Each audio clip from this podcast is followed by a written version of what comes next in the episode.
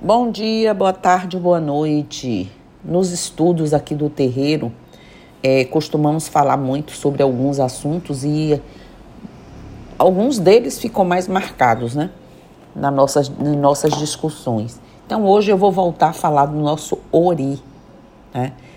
Dar uma pincelada novamente aqui, dizendo que, segundo afirmam pesquisas de diversas ordens, a cabeça de cada um de nós é vista como a parte mais importante do corpo humano, corpo humano, devido às capacidades de criar, realizar, né, perceber, compreender e sobreviver até mesmo à morte, fato que explica a permanência consciencial, permanência consciencia, consciencial mesmo após o desencarne.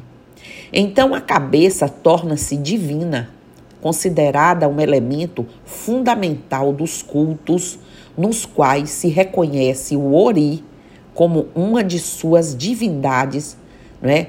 É um panteão no panteão africano. É, na visão bandista, gente, acredita-se que somos seres dotados de uma centelha de vida gerada por Olorum, Zambi, né? E imantada energeticamente por nosso orixá ancestral. Então, criados por Olorum, Deus, né, Zambi, Deus, e imantada, né, é, energeticamente por nossa, nosso orixá ancestral. Centelha divina individual, o que somos em realidade e pureza, ou seja, somos centelhas de Olorum, centelhas de Deus, parte de Deus em nossa geração desde o primeiro plano da criação. Há a orientação de que o Ori, o Ori é o orixá pessoal do ser, pois é a própria centelha divina, fagulha de Olorum, que nos anima. É a pura essência de Olorum dentro de nós em nossa consciência que nos expande, sendo assim o próprio Espírito. Assim como Ipori, como um dos elementos da alma, simboliza a energia ancestral. O Ori é o nosso, né, a nossa origem pessoal e o nosso, nossa energia, a nossa energia ancestral ligada à nossa cabeça, né, ligada ao Ori, ao nosso ancestral. É um ligado ao outro. Assim, vou repetir: o Ipori, como um dos elementos da alma, simboliza a energia ancestral ligada à nossa cabeça, o Ori. O Ipori e o Ori ao nosso ancestral.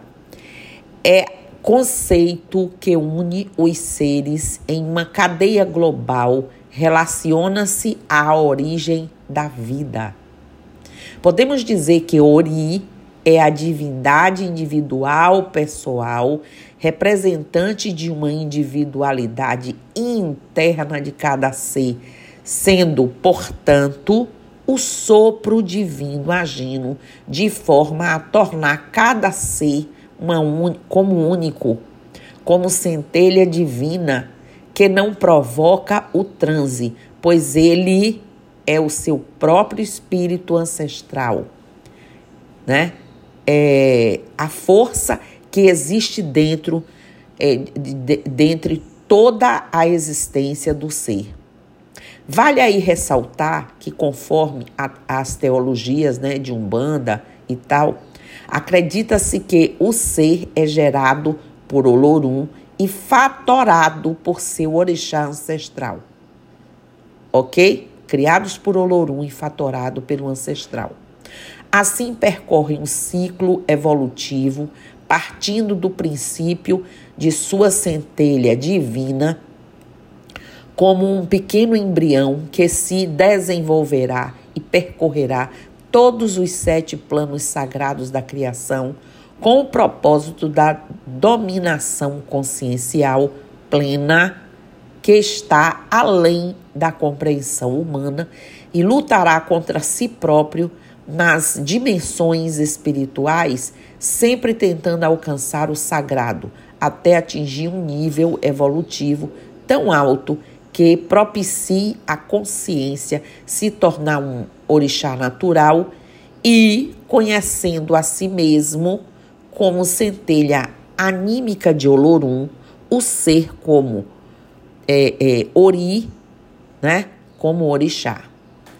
Muitos confundem com o orixá ancestral pelo fato do orixá ancestral permanecer durante toda a existência, durante todas as reencarnações, irradiando lá no Ipori.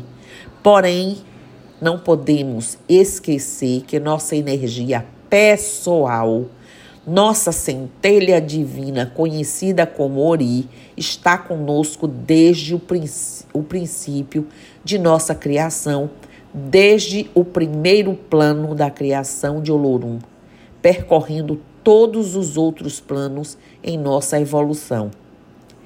É nossa própria consciência que permanece durante nossos ciclos reencarnatórios do sexto plano divino.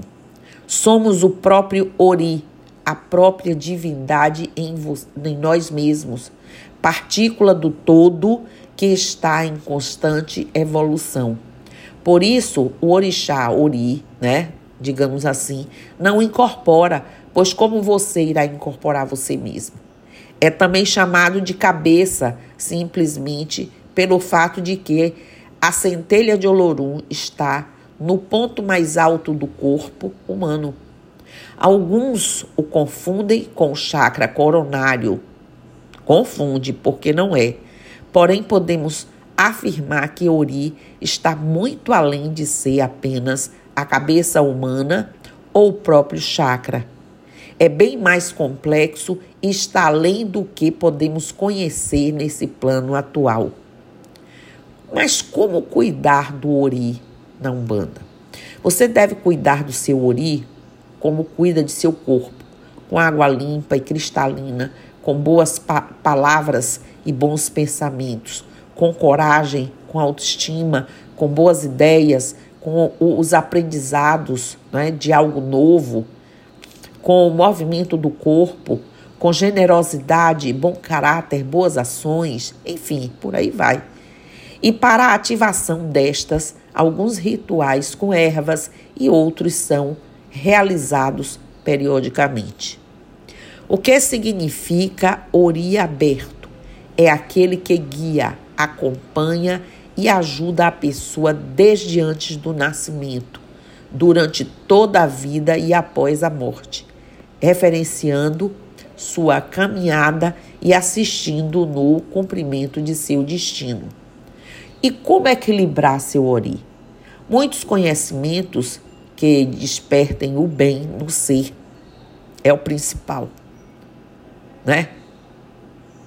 Os banhos macerados passados por sua mãe ou pai, né, no campo da cabeça aos pés, é um ótimo calmante e equilibrador do seu ori e trabalhos, né, trabalhos que fazemos durante toda a nossa jornada dentro dessa religião.